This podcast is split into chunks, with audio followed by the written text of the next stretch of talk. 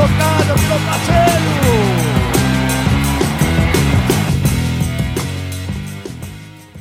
Muito bem, meus amigos, estamos de volta ao segundo episódio do.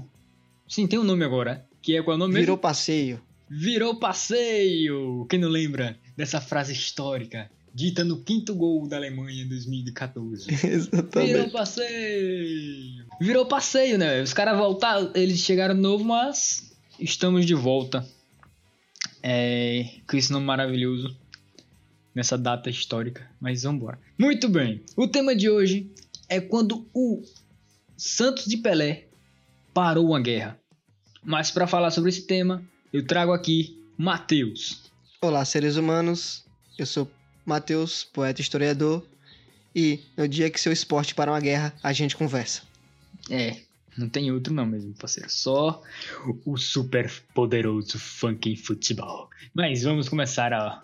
a parada é a seguinte. O feito que mais orgulha a torcida do Santos completou 50 anos em 2019. É a história que o time de Pelé, o Santos de Pelé, parou uma guerra na Nigéria. Mais especificamente em 1969. Que virou música da organizada e tema de camisa e até livro. Por favor, Matheus, se você encontrar essa música, coloca aqui no, no, no podcast, tá? Tem- Eu vou, vou achar.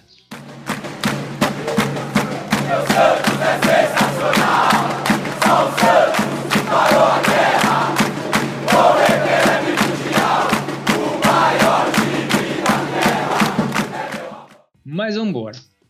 O jogo foi um amistoso em Benin City, Benin City. Na época, o país estava em guerra civil.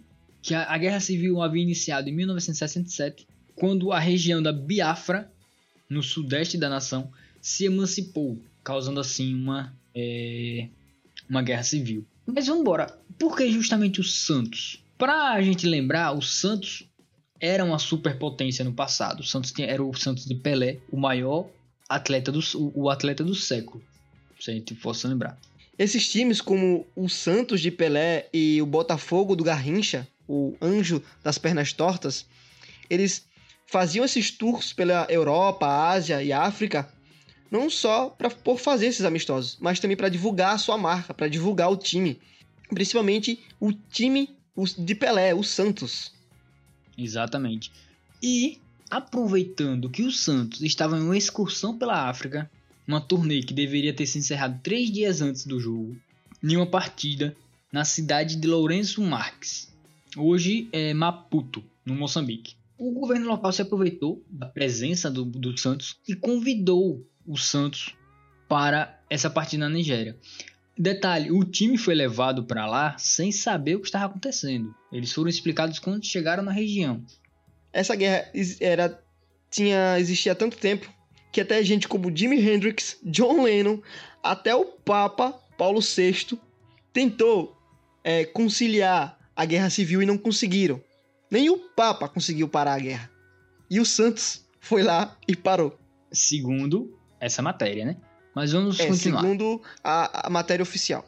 A história contada pelos Santistas é que o governo nigeriano decretou um cessar-fogo para que eles pudessem deslocar do hotel Ádio em segurança e depois retornar para o local onde estavam hospedados. Os jogadores Gilmar e Coutinho confirmam que o jogo tran- transcorreu em clima de paz, mas tão logo o avião zarpou, foi possível ver os tiros que denunciavam o recomeço das hostilidades. O Santos ganhou da seleção do Centro-Oeste por 2 a 1 A seleção de Benin. Isso, a seleção da, de Benin City. Por 2 a 1 E nesta ocasião, neste jogo, o Santos venceu a seleção do Meio Oeste, o time da, de Benin City, por 2 a 1 com gols de Edu e Toninho Guerreiro. A equipe do Santos foi formada por Gilmar, Turcão, Ramos Delgado, Joel Camargo e Rildo, Lima e Negreiros, Manuel Maria, Toninho, Pelé e Edu. O técnico era Antônio Fernandes, o Antoninho. Essa foi a escalação. Mas aí a gente já falou o, é, o, é, o, o contexto histórico, já falamos o, o que o Santos estava fazendo na África, já falamos o que aconteceu, mas Mas tem que falar do que os, do que os jogadores é, interpretaram daquilo. Exatamente. E outra pergunta que eu tenho para fazer, que não sei se o Matheus vai conseguir responder agora. Matheus, é, o Santos parou realmente a guerra? Oficialmente, na época, era visto como, sim, o Santos parou a guerra, mas, posteriormente, vai vir um historiador que vai falar que não foi bem assim. Na verdade, eles não pararam a guerra. E, é, segundo alguns jogadores, relatos de jogadores da época, porque é, a comissão do Santos, quando eles vão para a África, eles foram é, acompanhados de um repórter, que eu não tenho, me esqueci o nome dele aqui, mas ele tinha um repórter que foi com ele para a África para cobrir é, o amistoso, os amistosos que ele fazia lá. E vai ter vários relatos, é tanto ele, ele trabalhava para a tribuna. Eu me esqueci. Achei, achei, achei o nome dele, achei o nome dele. Era Gilberto Castor Marques. Era Gilberto Castor Marques o nome dele. Ele era jornalista da, do jornal A Tribuna. É, então vai ter alguns relatos de alguns jogadores. Por exemplo, tem esse relato aqui de Lima, que foi um jogador do Santos, de 61 até 71. Ele vai dizer, abre aspas, Quando chegamos, alguém falou que o nosso time ia parar uma guerra. A reação foi uma só. O quê? Vai parar uma guerra? Que guerra? Tava tudo normal. Fecha aspas. Tem outro relato de outro jogador, Edu, que foi um dos jogadores que marcaram gol naquela partida. Ele vai dizer o seguinte: abre aspas. E o empresário responsável pelas nossas excursões falou: Eles estão guerreando entre eles, e vocês é que vão resolver esse problema. Fecha aspas. Ou seja, eles estavam realmente acreditando que iriam parar uma guerra. Eles acreditavam mesmo que era para a guerra, no caso. Exatamente. Mas na verdade tinha outra outra história por trás, né? Existia outra outro motivo pelo jogo. Porque a gente ó, escutando assim pensa, caraca, o time era tão foda que o governo olhou, nossa, a gente não pode perder essa oportunidade, vamos trazer um jogo deles para cá. Não foi isso. Exatamente. No, na verdade, o governo só queria mostrar pro adversário, pro povo, que eu mando nessa região. Eu mando tanto que eu vou trazer um jogo de futebol para aqui. É, então, vai ser essa versão do, do, do historiador. É, o nome do historiador ele é antropólogo. Na verdade, ele é José Paulo Florenzo, de 53 anos. Ele é professor da PUC, que está há 10 anos é, estudando esse tema do Santos, a região da Nigéria. Ele vai dizer que esse tema é a base da pesquisa para o seu projeto de pós-doutorado da USP. Ele vai dizer que é, o Santos não interrompeu nenhuma guerra, que na verdade ele foi utilizado como peça de propaganda pelo governo militar da Nigéria contra a República Separatista de Biafra. Ou seja, para dizer, olha, a gente consegue controlar toda a região. Porque o que, o que ele vai dizer? Ele vai dizer que na a região de Biafra, entre na época em que o Santos foi jogar lá, já estava com sua população quase totalmente reduzida a mais da metade. E eles não tinham saída por mar, ou seja, ele, os separatistas estavam totalmente isolados e também tinham sua, sua, seu espaço aéreo vigiado pelo, pelas forças governamentais da Nigéria. Então, não tinha como haver uma reação do, do, dos biafrenses contra esse poder, ou seja, não tinha como estar um grande conflito de guerra civil dentro da Nigéria neste momento, já que a situação estava praticamente controlada, vamos dizer assim. Então, quando eles partem para a região do, da cidade do jogo, que fica a 100 quilômetros de Biafra, fica a 100 quilômetros de distância da cidade de Biafra, na cidade de Benin, que não tinha nenhum tipo de conflito lá dentro com relação à conquista de, do território ou algum ponto estratégico importante para um dos lados, não existia nada. Então, como é que eles parariam a guerra onde é, os biafrenses estavam quase totalmente derrotados e eles jogaram uma partida numa região que não tinha nenhum tipo de conflito ou briga para dominância da região? Isso é o que o, o historiador vai dizer, o José Paulo Florenzo. E ele ainda vai muito longe. Ele vai dizer que não somente eles não, ah, o Santos não parou nenhuma guerra, mas como também foram utilizados como material de marketing pelo governo nigeriano para ser utilizado para dizer, olha, nós que mandamos nessa região, nós já controlamos isso, então a gente decide quem vem ou quem sai da Nigéria. E ainda vai haver relatos de que relatos não, é o historiador Florenzo ainda vai dizer que entre 68, final de, de 1968 e início de, de 69, é, os, o, o povo nigeriano já estava cansado dessa briga, dessa guerra civil. Então, o governo nigeriano teria convidado o time do Santos como uma forma de apaziguar essa questão. Ou seja, o futebol sendo usado desde muito tempo atrás como forma de apaziguamento popular.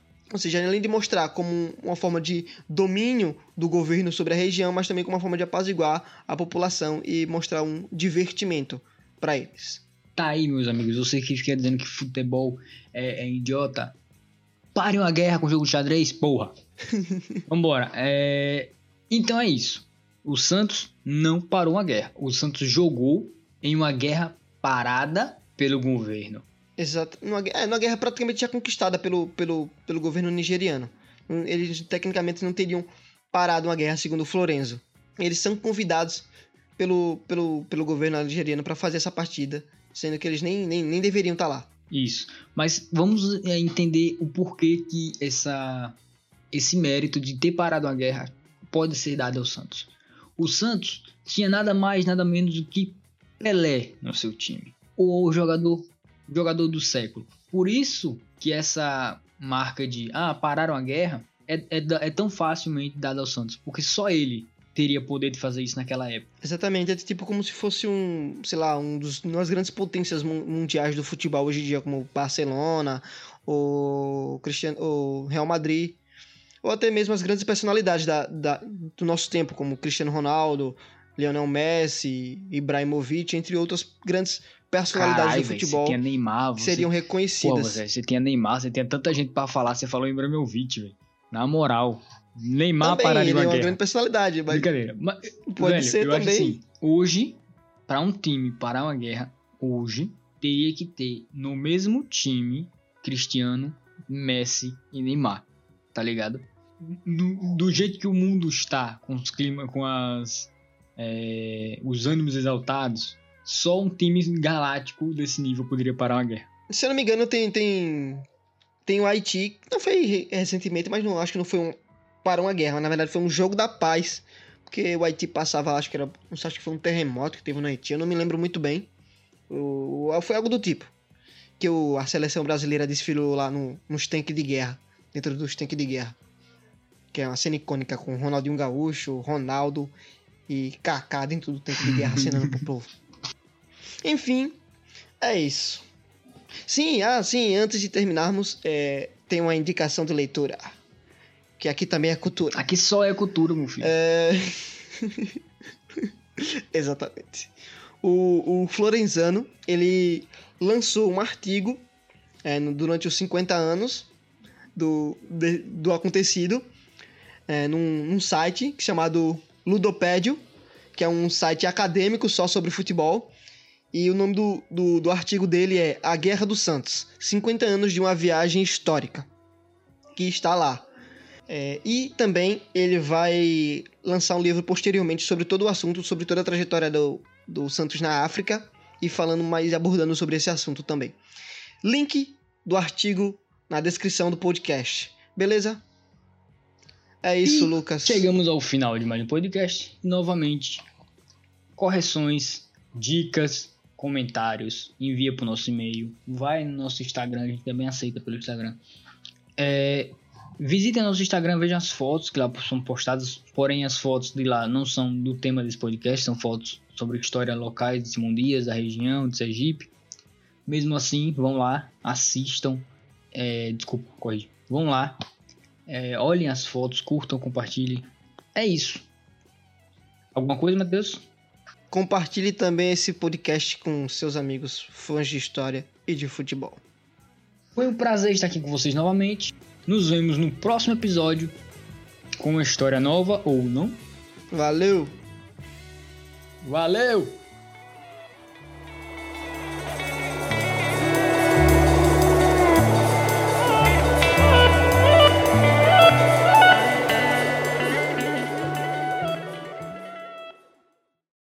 Podcast é uma produção de Lotus Produções.